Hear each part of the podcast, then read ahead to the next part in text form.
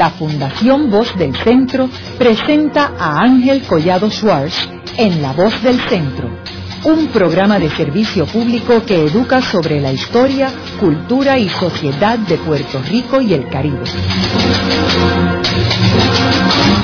Saludos a todos. El programa de hoy está titulado El Poeta Nacional. Y hoy tenemos como nuestro invitado al doctor Hamid Galib, quien es un médico prominente de San Juan y que es también un poeta nacional y quien ha publicado varios libros, entre ellos Revoque, Estrellanza, Contravida, Aleluya para un clavel y Solemnidades. Estos libros han sido publicados en Puerto Rico, eh, han sido presentados fuera de Puerto Rico, particularmente en España, y ha recibido unos importantes reconocimientos fuera de Puerto Rico. Hamid, me gustaría comenzar el programa explicándole a nuestros radioescuchas qué es un poeta nacional y cuál es la importancia de un poeta nacional. El poeta nacional es una figura, de hecho, antiquísima, desde los tiempos de los griegos, desde los tiempos eh, de las formaciones de las naciones, desde los tiempos incluso eh, inglesas, todas las naciones, todos esos tiempos de formación de naciones, digo inglesa en habla inglesa, porque son personas que no son necesariamente los mejores poetas de esa generación. No necesariamente son los líricos que van a estar en todos los lugares de búsqueda y rebúsqueda de los críticos, pero que van llevando el peso de la carga emocional de la formación y sostén de la nación. Y es una responsabilidad si aceptamos uno de, de los principios básicos de la poesía, que la poesía es una búsqueda de la verdad.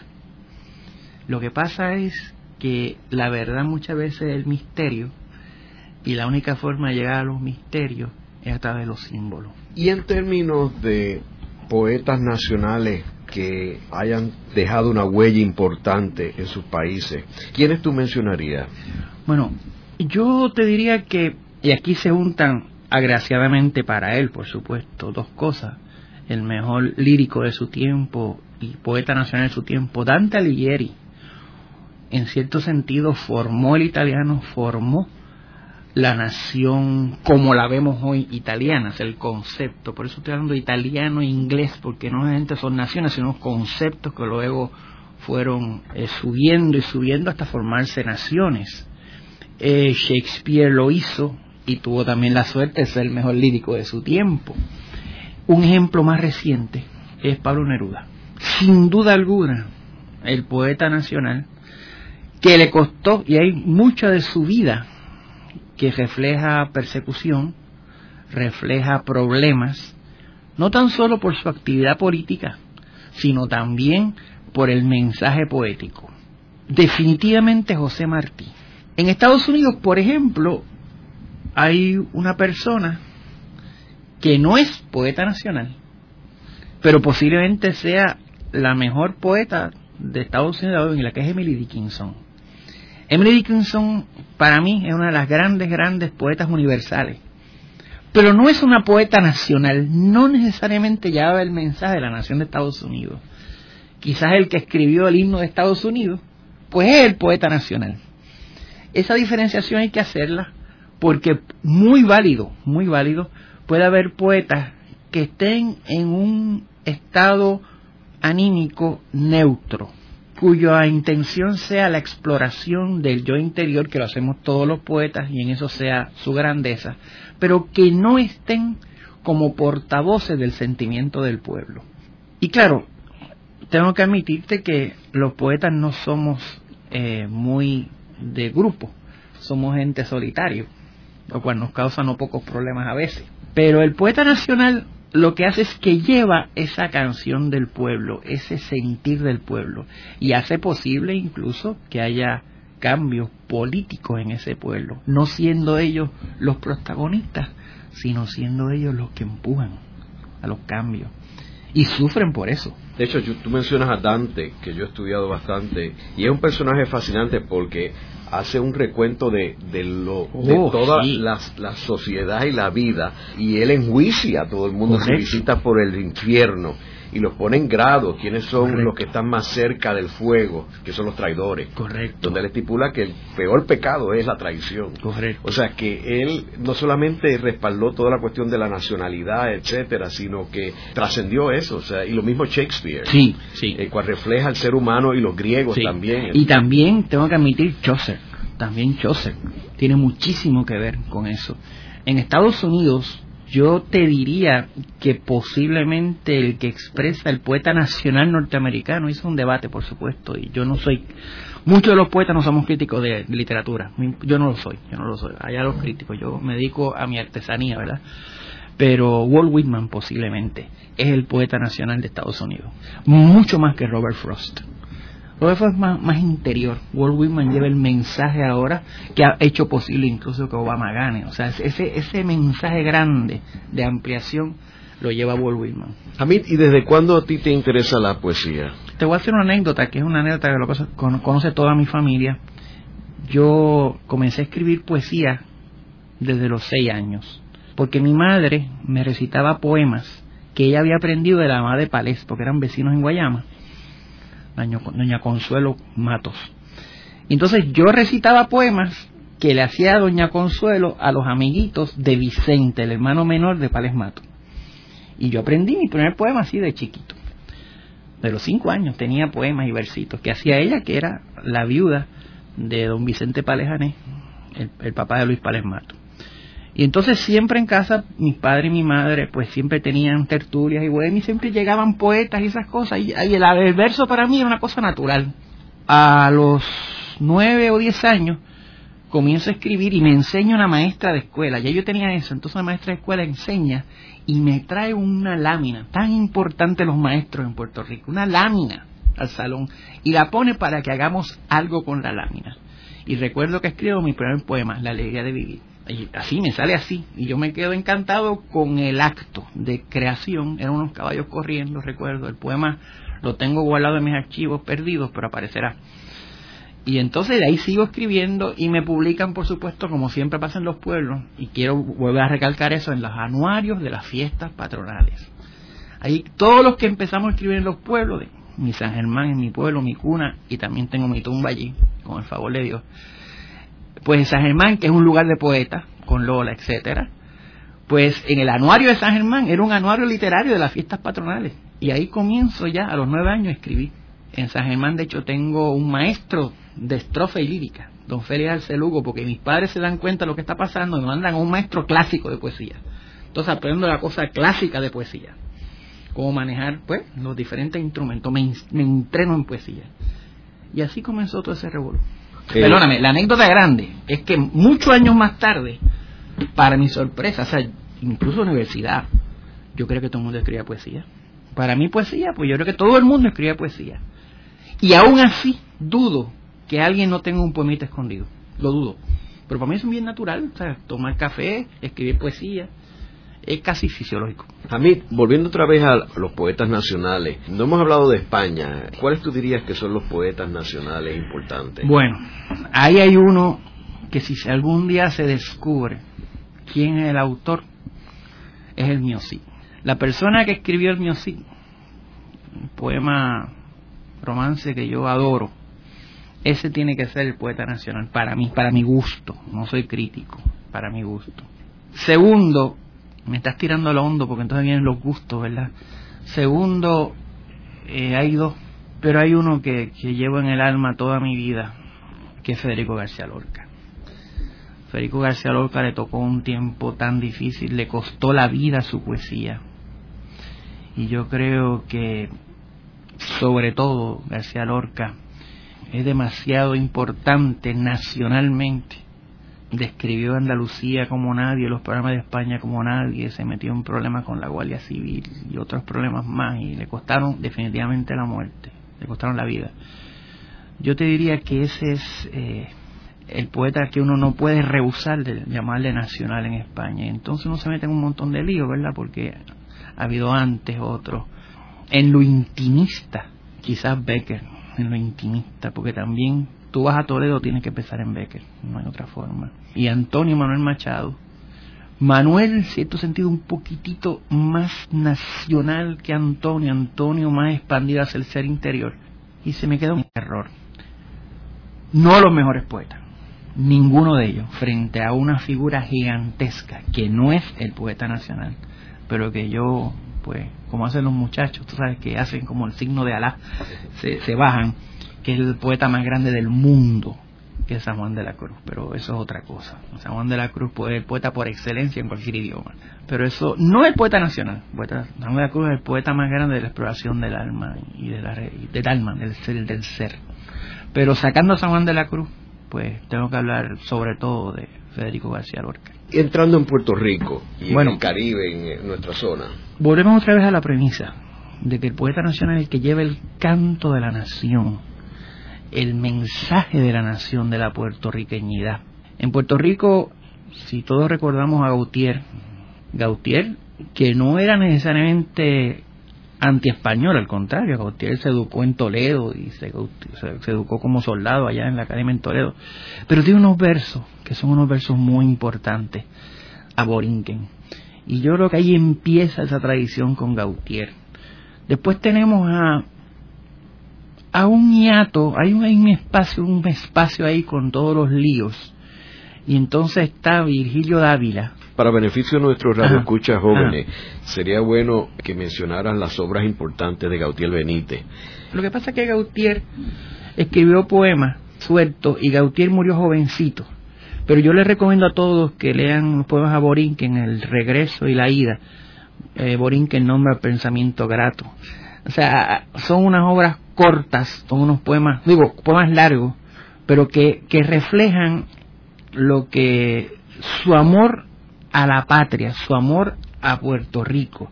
Siendo él sin problema, pues miliciano español y siendo puertorriqueño, pero ahí está, ahí está ya ese, esa, esa, esa palabra Borinquen. Virgilio, el, el, papá de José Antonio Dávila, nuestro gran poema, poeta lírico, fabuloso, no necesariamente poeta nacional, hago la distinción. Virgilio sobrevivió a su hijo, de hecho. Virgilio tiene eh, varias obras, es el que se queja del frío eh, de Nueva York y entonces hace bastantes poemas del ser y del sentir puertorriqueño. Entonces viene la figura gigantesca política, por supuesto, de José de Diego. José Diego brega a cuatro manos, abogado, sé que han hablado en el programa de él, político, ateneísta, orador y sobre todo poeta. Y tiene poemas, último acto, tiene poemas, tiene versos, poemas rosas en el libro, tiene cantos de pitirre, o sea, comienza toda una estructura poética a Puerto Rico gigantesca con poemas maravillosos de sentimiento nacional que todos conocemos, o como el toro que nos muge en viste. Ya Vigilio sienta la pauta, bien clara. Digo, perdón, José Diego sienta la pauta bien clara, una poesía bien nacional, y entonces la llamamos nacionalista también. O sea, ya va, entonces, la, no tan solo nacional, sino con la fuerza del empuje de la lucha, de la lucha. Eh, y yo creo que José Diego ahí, eh, eh, muchos de los jóvenes para quien este programa está hecho, tienen que releer a José Diego.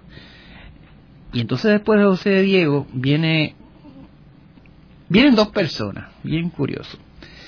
Viene don Luis Lloren Torres, ya más cercano a nuestras generaciones, también abogado, apasionado en la política, escritor, que comienza a hacer toda una estructura gigantesca.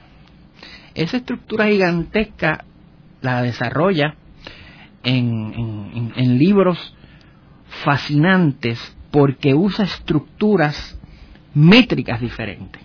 Habla del mar Caribe, habla de Puerto Rico, habla del patito feo, habla de un montón de cosas, una poesía nacional fuerte igual que la de José de Diego, poesía independentista sin duda, habla del tío Sam, de todos los problemas que está enfrentando Puerto Rico, de los problemas del jíbaro que dice un todas las cosas, ya entonces Lloren se mete en lo grande de la poesía por supuesto hombre de su tiempo y comparte su profesión de abogado eh, y comparte sus luchas políticas. Paralelo, y esto es fascinante, y es una cosa para discutirse, están dos personas. Está por un lado Luis Palermato, posiblemente nuestro lírico, como le decían en los tiempos al liróforo, más grande porque las imágenes de Palermato son las imágenes que nadie ha hecho. O sea, el ojo poético de Palés es un ojo poético maravilloso, las metáforas, el uso, el Caribe, eh, todas las circunstancias guayamesas que lo llevan. Entonces, una exploración total del Caribe. No lleva necesariamente Luis Palés, no lo lleva, no lo lleva, el mensaje nacional como tal. Su preocupación es más amplia y por eso pues, es posiblemente más universal, oye lo que estoy diciendo. Y también está Julia. Y Julia Julia de Burgos. Sí, Julia de Burgos. Julia de Burgos es fascinante todavía porque su poema Fío Grande de Eloísa, si lo analizamos, tiene la dicha de ser un poema lírico y ser un poema nacional, según tú lo interpretes.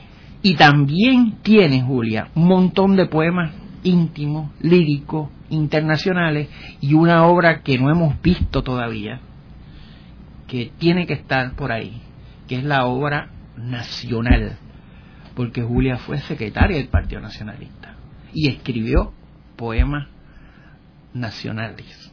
De hecho, yo la última vez que hablé con, con Consuelo, que era la guardián de su obra, existía un tesoro de poemas nacionalistas de Julia que no sé qué se han hecho, pero importante y posiblemente algún día alguien que venga aquí hable de su presencia poética en la poesía nacional nacionalista, porque recordemos que ya entonces estamos en los tiempos de Campo. Ya la nación está cogiendo fuerza. Y tú no mencionaste a Lola Rodríguez de Tío. Ok, voy a mencionar a Lola, la dejé para último, porque la quería, la dejé para último por otra razón. Vamos a analizar a Lola. Mi pueblo. Lola Rodríguez Tío es sin que se ofenda mi pueblo, ni se ofenda a Puerto Rico, una gran poeta nacional. No necesariamente una gran técnica, ni lírica, no lo es, no lo es. Y lo digo sin miedo, ¿verdad?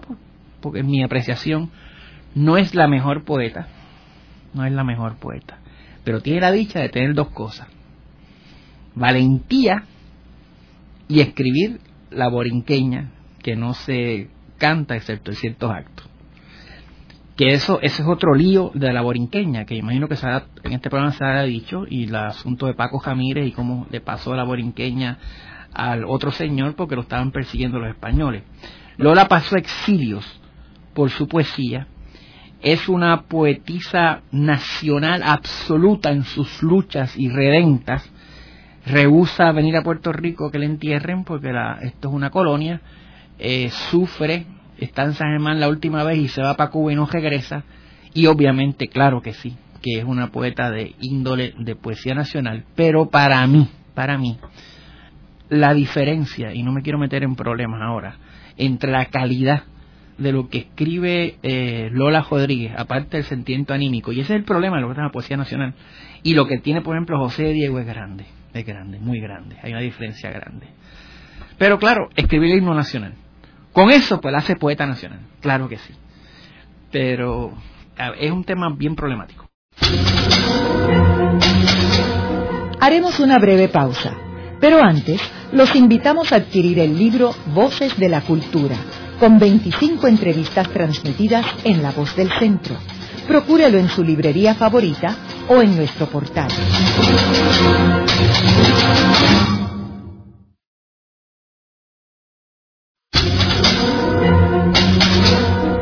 Regresamos con Ángel Collado Schwartz en La Voz del Centro. Continuamos con el programa de hoy titulado El Poeta Nacional. Hoy con nuestro invitado, el doctor Hamid Galib, médico y poeta nacional. En el segmento anterior estamos hablando de los distintos poetas nacionales a través de la historia en el mundo y llegamos a Puerto Rico donde hablamos de la primera poeta eh, Lola Rodríguez de Tío, quien nació a finales del siglo XIX y que se distinguió por mucho poemas y particularmente por la borinqueña eh, y por la frase memorable de ella de un pájaro las dos alas, eh, Cuba y Puerto Rico. Y también hablamos de otros grandes poetas nacionales como José Gautier Benítez, que eh, murió a una edad bien temprana, y también hablamos de José de Diego, hablamos de Luis Lloren Torres y de Julia de Burgos. Ahora, luego de este grupo de personas, que es curioso que tanto José de Diego como Luis Llorens Torres fueron legisladores los dos y activos del Partido Unión de Puerto Rico. O sea que pudieron este, de alguna forma armonizar la política de aquella época con su arte y su, y su este, poesía. Ahora, luego de este grupo de poetas, ya entrando más en el siglo XX y mediados del siglo XX, ¿quiénes fueron los principales poetas nacionales de nosotros? Bueno, entonces comienza la, la labor grande, después de Llorens, yo diría, de alguien que ustedes hablaron aquí, que no duró nada, que fue Hugo Margenat. Hugo Margenat, para mí, si hubiese vivido más, hubiese sido un poeta nacional importantísimo. Eh, tuvieron un programa, ustedes aquí, en esta gran transmisión, pero no duró nada. Este, una de nuestros escucha que este es una persona que muere a los veintipico de años, y que nosotros hicimos un programa aquí y que la editorial de la Universidad de Puerto Rico recientemente rescató y publicó su obra. Si Hugo Margenat hubiese vivido un poco más, yo considero que hubiese sido posiblemente el, que el porta el portandarte de la llama que eso que es un, es una cosa importante porque los poetas nacionales lo que hacen es como la carrera de relevo pues llevar la llama de la poesía nacional es lo que hacen o sea uno se la da a otro o sea o el pueblo o sea eso es así. Estamos hablando de una carrera de relevo a través de la historia eso es lo que estamos hablando. Pero Hugo hubiera sido una figura importantísima se nos murió jovencito este, una tragedia para Puerto Rico tragedia grande entonces, para ese tiempo ya está grande la figura importantísima de don Juan Antonio Correger, el comandante de ese tiempo. Juan Antonio hace otra cosa más grande, y es que no tan solo hace poesía nacional que todos conocemos, sino que rescata las raíces que en ese momento eran solo arqueológicas y las pone a vivir. Trae el indio, trae el río de Corozal, trae toda la tradición nuestra y la, y la tira al espacio. O sea, ese sí va a lo terúrico nuestro. Y Juan Antonio Correger, a quien conocí, tengo unas fotos con él, cuando estaba con Isabel Cuchico en la casa del autor, hicimos un homenaje y hay un montón de anécdotas fabulosas de Juan Antonio. Era igual de, de fuerte en su poesía, en su pensamiento, pero tenía una dicha para el uso de la técnica. O sea, el uso de la técnica combinado con lo telúrico, con la búsqueda de nuestra tierra y luego con lo que sería, en, era en ese tiempo lo arqueológico y lo revive, el volver a las raíces indígenas nuestras, que ahora sabemos que el DNA nuestro es un 60% indígena, pues es importantísimo y ese hombre con la visión de la realidad que tenemos los poetas hacia el futuro, que eso es otra cosa importante que algún día discutiremos, la visión del poeta. El poeta a veces es profeta, mira el futuro sin saber inclusive por qué lo hace.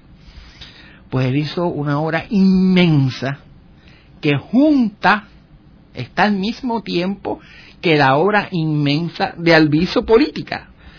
De hecho, son arrestados juntos y son y sufren directamente toda la persecución, entonces van a la cárcel juntos, hay una foto. Y después Juan Antonio Correger sigue constantemente con las persecuciones, porque entonces en este momento, que yo sé que aquí están, lo han discutido muchísimas veces, ya estamos en los años, tenemos que ir para atrás y para adelante, años 30, 40, 50, está la idea de la mordaza, está todo fuerte y esta gente sigue y sigue y sigue escribiendo con el mensaje de la nación. Así que esa es una figura importantísima. Y hablamos también, que, que se nos quedó cuando yo hice este resumen, de Luis Pales Matos. Sí. ¿En qué se diferencia, por ejemplo, Pales Matos con Corregel? Es una diferencia grande. Yo, yo en Pales, como lector, no veo eh, la intención nacionalista. Eh, yo en Pales, a quien admiro profundamente en técnica, en mensaje caribeño y posiblemente universal. No veo eh, el fenómeno de mi Dickinson, ¿ves? La misma cosa, mismo veo todo el mensaje caribeño, nuestras raíces africanas, este, la hipocresía que había en ese tiempo, pero yo no veo en Pales, y hay unas razones que podemos discutir, yo no veo en Pales el mensaje explosivo nacionalista, puertorriqueñista a nivel de defensa de la independencia, no lo veo. Claro, tienes que entender, Ángel, que Pales, y eso es otro debate, era íntimo, era parte del grupo de don Luis Muñoz Marín. Eso está bien claro. Y ahí pues hay otra... Era independentista, porque Palés decía era independentista, era independentista, sí, pero no su producción, no su producción. Y Palés se tiró entonces, y eso es interesantísimo traigas eso, no había pensado en eso. La primera vez que pienso en eso es cierto. Tenemos a un Muñoz, no, no, eso es cierto. Tenemos a un Muñoz que se convierte independentista en otra cosa. Y es verdad que entonces Palés se dedica, no había pensado, a una poesía social. Cierto es, no había pensado y una poesía social peligrosa también en ese tiempo, porque la poesía de Palés también fue perseguida por muchos sectores, o sea, pero por el mensaje social de, eh, de la negritud, del concepto de, la hipocresía del puertorriqueño y además el mensaje antillano. Ahora, que estoy en este programa, eh, no me había dado cuenta hasta que tú lo mencionas que hay una similitud en el esfuerzo. Es interesantísimo, no había pensado en eso, es cierto, es cierto. Continuaron amigos toda la vida, Palés y Muñoz. Palés tiene unas peleas internas también con Puerto Rico, porque su familia vivía menos en Guayama, la, sé, y entonces tenía que él luchar por sus hermanos.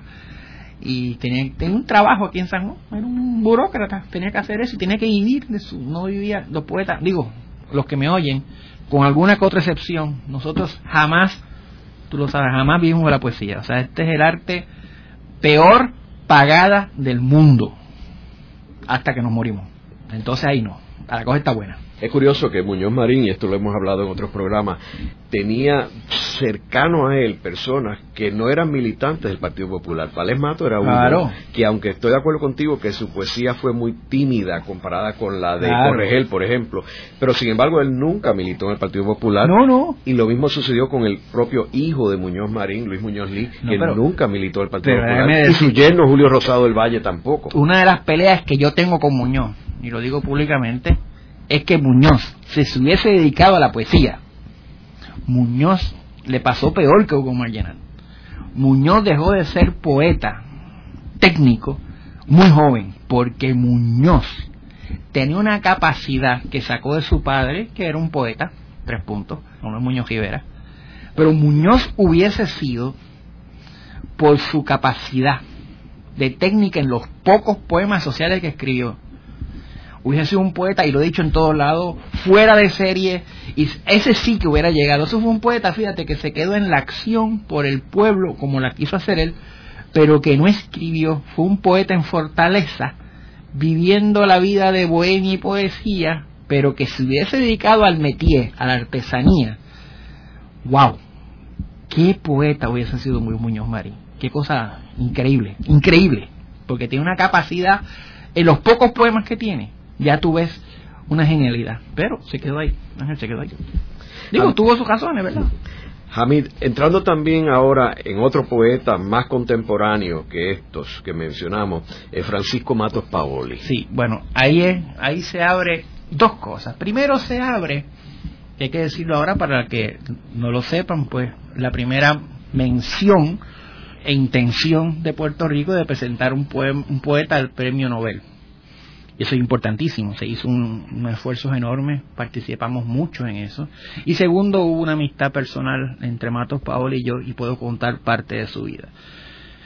Matos Paoli, Francisco, es una culminación de los años nacionalistas, postnacionalistas. Que yo sepa, que yo sepa, es el poeta por excelencia que ha ido a la cárcel por la palabra por la palabra. Eh, don Francisco no hizo ningún gesto revolucionario que no fuese su poesía revolucionaria. Tanto es así que una persona educada en la Sorbona, con todo un, crítico enorme, grandísimo de poesía, un teólogo de la poesía, con fuertes raíces, incluso también espiritista, con todo un bagaje fuertísimo de múltiples experiencias, profesor de la, de, la Universidad de Puerto Rico, va a la cárcel por discursos ley de la mordaza. En la cárcel, por ejemplo, yo creo que lo han discutido aquí, pero un, un comentario muy importante que siempre recordaba, él no se le daba papel ni lápiz. A él se le daba un pedazo, no sé si lo han discutido, aquí se daba un pedazo de lápiz grueso, con la tentación horrorosa para un poeta de no tener donde escribir y ver una pared en blanco. En blanco. Pues, ¿qué hace el poeta? ¿Qué hacemos nosotros? Tengo un pedazo de lápiz, tengo una pared en blanco y comienzo a escribir en la pared en blanco poema. Y una pared en un sitio cerrado, en blanco, es, la, es, la, es el gran papel para el poeta. Y por la tarde venía un señor, después que él terminaba de escribir el poema, y muy tranquilamente le pasaba una pintura a la pared y borraba el poema. Eso pasó por bastantes meses en una experiencia diaria para un poeta. Eh, eso costó en cierto sentido, y así me lo admitía él, su estabilidad mental. Pero también le costó, en el sentido bueno, una iluminación interna. O sea, porque entonces comenzaba a escribir poemas en su mente y escribirlos. Y tenía un bagaje, todos los libros, de muchos de los libros, y sacó tanta y tanta producción.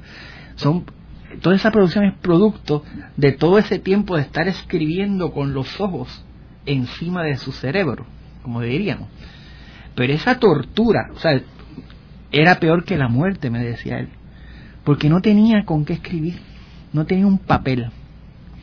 Y lo que estaban haciendo realmente las fuerzas, cuales fueran, eran tratando de romper su sanidad, porque estaban identificando, pues, pues o sea, claro que sí, la poesía como peligro, porque si la palabra escrita en la mordaza era peligrosa, o la palabra hablada en la mordaza o los símbolos, como la bandera, los poemas eran peores, porque la gente se identifica con la poesía, como dijiste ahorita, o sea, la gente tiene un gusto.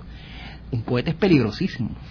Matos Paoli luego de eso, pues tiene una vida maravillosa, en el sentido de que se le paga un estipendio de poeta en la Universidad de Puerto Rico y está siempre escribiendo, produciendo su propia obra, saca muchísimos libros. Algunos de los poemas son muy difíciles de entender, para que no se sientan mal los que lo lean. Muy difícil, hasta aún para nosotros los poetas, otros no son tan difíciles. Eh, pero este es un poeta concentrado sus, sus 24 horas al día con su esposa, escritora de cuentos fabulosos, maestra, eh, encejado en su casa, en el segundo piso allá de su casa en Río Piedra, en su balcón muchas veces lo recuerdo, ya haciendo poemas en la cabeza, ya hablando de poesía o, o dándonos a algunas personas, por lo menos este servidor, horizonte. Que no son horizontes, no han sido horizontes fáciles. Y participando siempre en presentaciones de libros. De hecho, tuve la suerte que mi primer libro, pues, prólogo lo hizo él y tengo obras, comentarios sobre mi obra hechas por él. Una figura importantísima de Matos Pablo en Puerto Rico porque era un Mandela. Él aguantó porque no tenía odio, no tenía odio, no tenía odio. ¿Tú dirías que es nuestra máxima figura como poeta nacional? Yo creo que es la culminación. Es una, es una pregunta importante que tiene respuestas paradójicas. Claro que sí, que es nuestra máxima figura poeta nacional. Pero entonces te tengo que decir algo. Yo espero que no, pero no lo digo por mí ni por nadie, es que si perdemos los poetas nacionales, es una, o nos hemos chavado. O sea, yo espero que siga la poesía nacional corriendo, siga, porque si perdemos es como tú, claro que sí es la figura máxima en su tiempo y para este tiempo, pero ya no está. Hay gente que estamos creando y hay gente que van a crear. Claro que sí, es, es como la montaña más alta. Pero no podemos ponerlo como montaña, porque entonces lo dejamos en un pasado. No, no, no. Es la figura última que tuvimos. Es lo mismo como en la ópera. Fulano de tal es el principal tenor de todos los tiempos, fabuloso, posiblemente Pavarotti sí, contra, pero ten cuidado porque vienen otros tenores. Y hay unos que están ahora subiendo en grande. Eh, yo te diría que eso va con los tiempos, con el esfuerzo de uno y posiblemente con el sufrimiento con el sufrimiento que acompaña a la poesía nacional, porque no es fácil, ¿sabes? No es fácil todavía. No, y también tenemos que ver que lo que lleva a Matos Paoli a la cárcel es la ley de la mordaza, claro. que ya no existe. Ya no existe como, tal. O sea, que sería muy difícil hoy en día llevar a un poeta a la cárcel solamente por su obra y por su escrito. Yo sé por dónde viene. Yo sé por dónde viene la pregunta. Bueno, tengo que mencionar también, perdonando, a Matos Paoli y también al grupo Guajana, todos del grupo Guajana, porque hicieron un esfuerzo enorme también. Y tengo que mencionar, bien importante, a los amigos del grupo Guajana, que fue un grupo ya de voces importantísimo que están como poetas grupo nacional, claro que sí. Y también sufrieron todo ese tiempo. Pero lo que has dicho ahora hay que tenerlo, hay que ponerlo con unos pequeños bemoles. Cada vez se presentan más retos a la nación. Hay gente que seguimos, o locos o valientes, que hacemos cosas para la nación. Quiero decirlo en este programa, uno de los libros más importantes que yo he leído en mi vida, y lo digo aquí no porque esté aquí sentado, yo soy poeta y no soy otra cosa, es el libro que su señoría acaba de publicar sobre el crecimiento de la República. Ese libro es importantísimo para Puerto Rico. Sí, sí, ese libro es importantísimo para Puerto Rico. Y yo sé que ese libro tiene que haber causado ciertas, ciertas cosas, porque pasan, yo sé. La poesía pasa igual. Y yo sé dónde viene la pregunta, este, yo me he dedicado a hacer más y más poesía nacional. Hay gente que no le gusta que uno esté haciendo eso. Punto, no le gusta, le molesta. Cuando murió Filiberto, e hice el, el Requiem, que de hecho lo tienen ya grabado en un sitio, se publicó en Claridad eso me costó unas cositas interesantes, comentarios, este, te confieso que nada, hubo gente que dice que en un cajo dando vueltas alrededor de uno, nada, para pa chaval, pero cuesta siempre porque hay gente que no le gusta que uno alabe a Filiberto por su gesta, hay gente que no le gusta eso. Luego de una breve pausa, regresamos con Ángel Collado Schwartz en La Voz del Centro.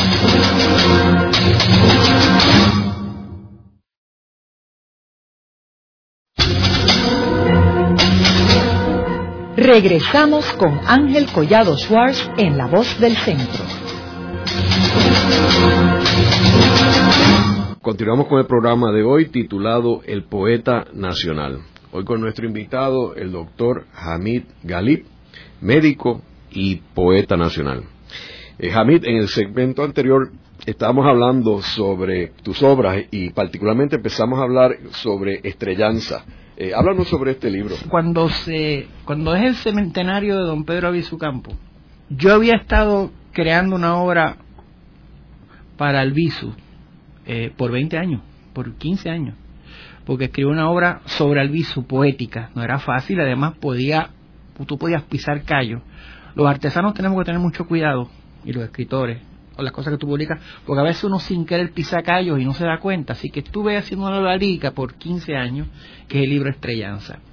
Mucha gente no le gustaba, y, esto viene al tema que estamos hablando, porque a veces nosotros mismos nos cerramos y nos ponemos la gringola. Mucha gente no le gustaba, primero porque la obra era un poquito fuerte, etcétera. Bueno, la cosa es que en la confianza y en la amistad y en el empuje que me dio Matos Paoli, ve el manuscrito y dice, este libro tiene que publicarse porque este, este es Alviso. Tú lo has pasmado. Lo someto a varias casas locales y siempre pues un libro sobre central al viso, siempre las cosas. Entonces el Ateneo en ese tiempo está buscando cómo celebrar el central al viso. Y para suerte mía, el Ateneo lo escoge como la obra para el centenario de Alviso. Pero lo que hizo también en parte que la obra esta el empujón para que el Ateneo lo escogiese como la celebración del centenario de Albizu.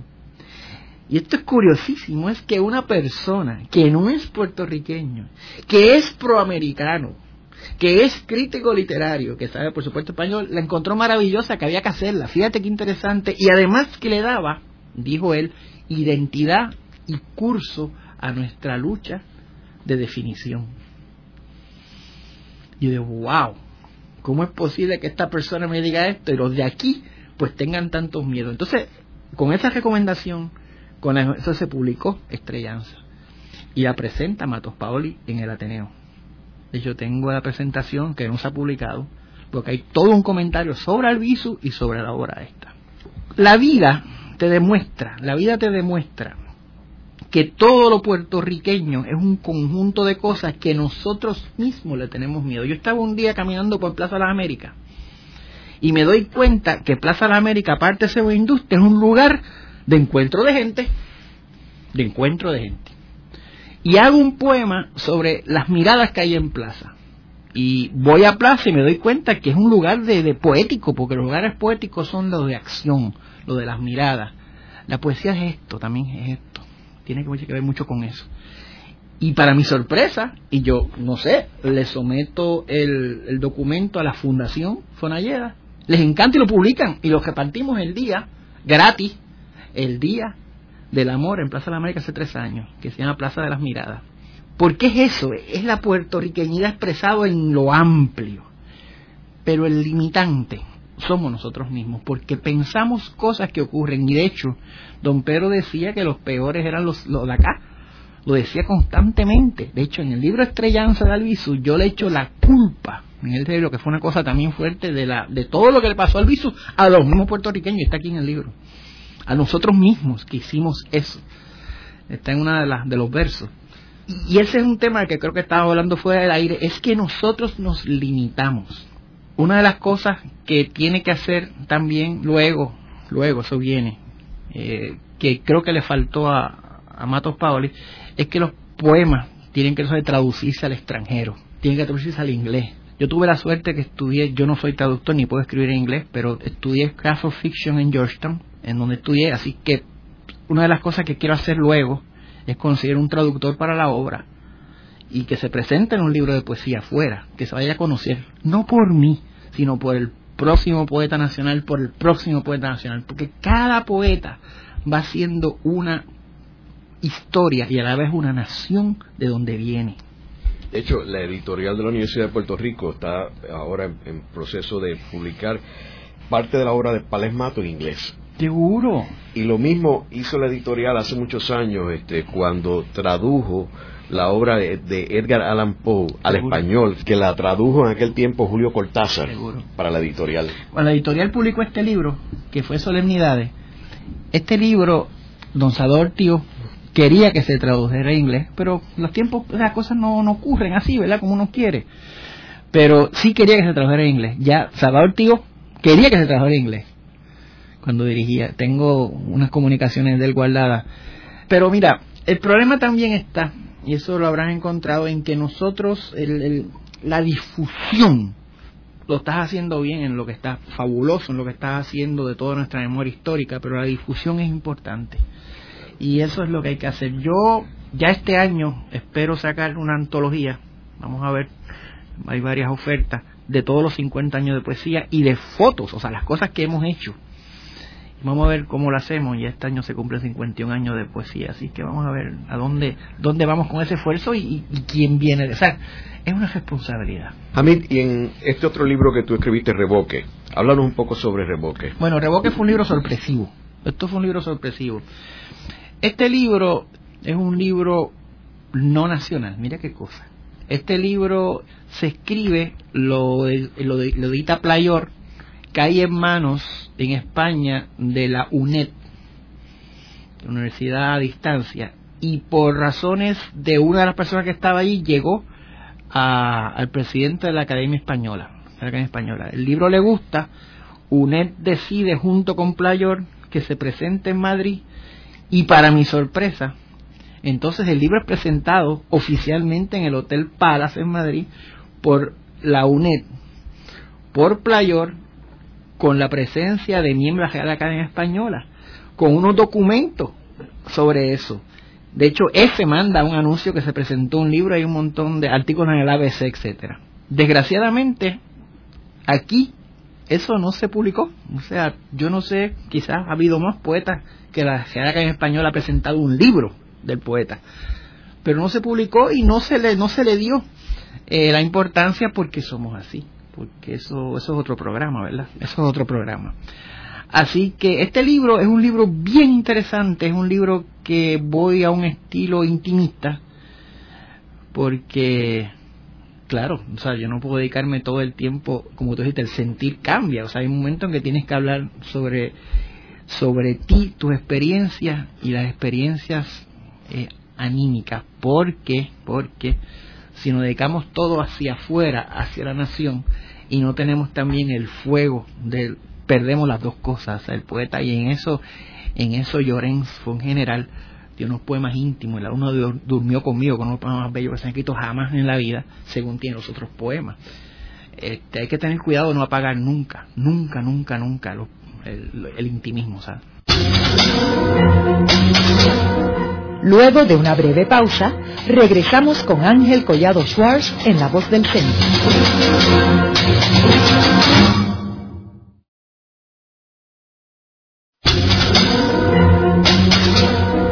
Continuamos con la parte final de La Voz del Centro con Ángel Collado Schwartz. Pueden enviarnos sus comentarios a través de nuestro portal www.vozdelcentro.org. Continuamos con el programa de hoy titulado El Poeta Nacional. Hoy con nuestro invitado, el doctor Hamid Galip, médico y poeta nacional. En el segmento anterior estábamos hablando de la obra de nuestro invitado Hamid Galip. Me gustaría ahora, eh, Hamid, que nos hablaras sobre tu publicación más reciente del 2007, eh, Versos Nacionales. ¿De qué se trata esta publicación? Sí, esto es un panfleto, Ángel, que yo hice, porque una de las cosas que tenemos que hacer es también la labor panfletaria en la poesía, porque la poesía debe ser recitada, debe darse. Y es un panfleto que yo espero tirarlo ahora mejor, esto es artesanal total. Pero yo creo mucho en la cuestión artesanal en la poesía. De hecho, Neruda lo menciona. Neruda hacía con los mineros, hacía con todo el mundo. Es un panfleto. De aquí te voy a leer un poema que hice hace algún tiempo sobre cuando ocurrió la celebración del descubrimiento de Puerto Rico, que hubo un montón de debates sobre eso. Así que te voy a leer el poema íntimo para un descubrimiento, donde hablo de nosotros mismos. Y dice así, quiero hablarme de mi patria bien adentro como el moriviví que esconde sus vivencias en el tímido ritual de una agonía. Quiero conocerme en toro negro, lector de hojas de yagrumo, para entender el risco por las piedras en el grito cordial de las yautías. Quiero llegar al cuento triste de cómo el Guayacán perdió el aliento y del aburrimiento en las bambúas sin el río ajumao y pendenciero Quiero ser habitante de esta tierra, descubierta hora a hora por mis dudas. Quiero descubrirme a fin de cuentas en cada paso de ladrillo hacia el cemento, porque es tiempo de sueño hacia el milenio, no obstante el café prieto. Esta es la ruta prometida en donde el niño resbala en cada huida por el trineo de yagua hasta el video en lo riesgoso de un ritmo de cosquillas porque sin humor en la cereta urbana de conocernos sabios en la esquina, del atraco, la bala ignota y la venganza, sin humor no habría razón en la constante jíbara, porque mis miedos son miedos espueléricos del gallo feroz frente a la vida. Y es que a veces no me encuentro atando nubes sin saber del guiro ni del cuatro tan fragante, olor a décima y a versos recién exprimidos porque para llegar a descubrirme isla en mis mansiones de latidos, llevo la plena y me unto la salsa picante de abrazos y de exilios. Es el intento por hablarme ardiendo como grano de luz, cocuyo inquieto en la vega del helecho soberano. Hoy me conozco un poco más por los temblores del palo de limón mientras suspiro una apertura al cuento verde en las esquinas Es agrio mi cantar, pero es muy mío. Pequeño y aguerrido, siempre al acecho del nubarrón meloso del olvido. Así es mi historia, así es mi estilo, porque para pensarme todo voy para seis siglos. Muy bien. Esa es la isla vista personal, como si ella se estuviese pensando. ¿Qué tú estabas pensando cuando escribiste este poema? O sea, obviamente hablar de Puerto Rico los 500 años, pero ¿qué, ¿qué, tú estabas pensando? ¿Cómo éramos? Porque está la bala y nota, están la, aquí están las balas perdidas, aquí está el video, aquí está la salsa. ¿Qué éramos en seis siglos? ¿Qué habíamos hecho? ¿Qué éramos? Pero entonces lo que estaba haciendo era metiéndome en la cabeza de la isla como si la isla estuviese pensando acabo de cumplir seis siglos.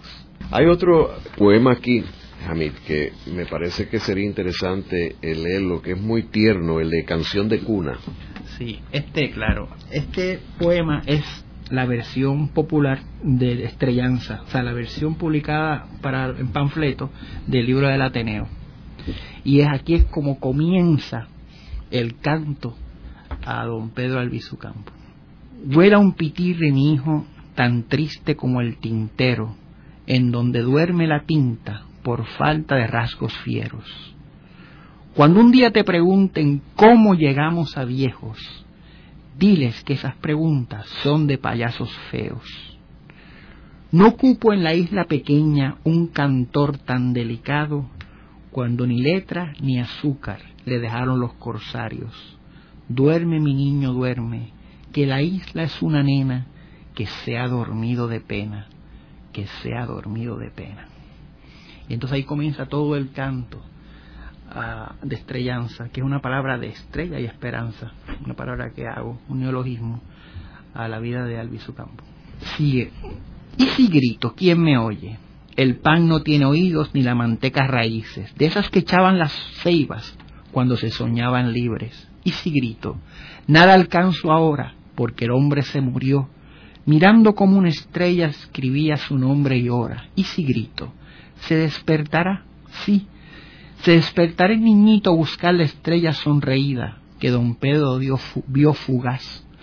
Una noche en Tenerías, en un cielo tan chiquito que ni nos cubre ya. Y si grito, se despertará el niñito, el niñito ese, tirapiedras y maldito, que tanta falta nos hace con su traje de patriota recién planchadito. Ay, mi tierra, mi borinquen, ay, bendito. ¿Y qué grito?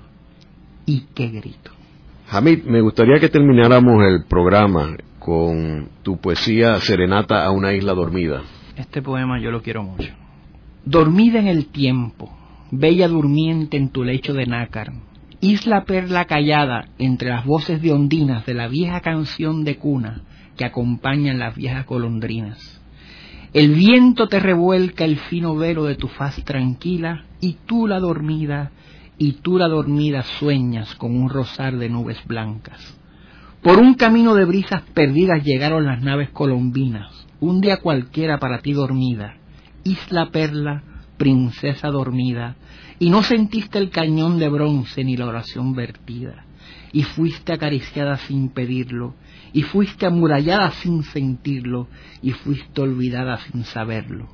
Unas naves y luego muchas otras que llegaron derramando promesas en anclas de metales teafriolentos, y muchos, muchos besos en tu mejilla clara, y muchos, muchos golpes en tus senos duros, y alguna que otra lágrima sobre tu cuello blanco. Mas tu virginidad quedó escondida, doncella diáfana de los manantiales solos, pura virgen por siempre dormida, dormida por siempre sin temores, dormida, dormida. Dormida si esperas el príncipe azul de tus sueños, el príncipe de los besos rojos, el príncipe del corcel de nieve, del corcel de plata del alba verdadera, que vendrá cabalgando asusando quimeras, a besar tu mano, a plantar la huella de su amor tan fiero, de su amor de lava y de centellas, y que al besar tu mano, y que al besar tu frente, hará morir de rabia las tinieblas, y el primer suspiro de tu llama pura se cuajará en estrella, solitaria estrella. En el programa de hoy hemos discutido al poeta nacional y cómo el poeta nacional ha sido una voz muy importante en el desarrollo de la literatura de Puerto Rico y también en el desarrollo y la reafirmación nacional de Puerto Rico y los puertorriqueños. Hoy hemos tenido como nuestro invitado al doctor Javid Galip, quien es uno de los principales poetas nacionales de Puerto Rico y que ha sido comparado con figuras tan importantes como Rubén Darío y Juan Ramón Jiménez. Eh, muchas gracias. Un placer estar aquí. Gracias. Esta ha sido una producción como servicio público de la Fundación Voz del Centro. Los invitamos a sintonizarnos la próxima semana a la misma hora. Y recuerden que pueden adquirir el libro Voces de la Cultura en su librería favorita o en nuestro portal.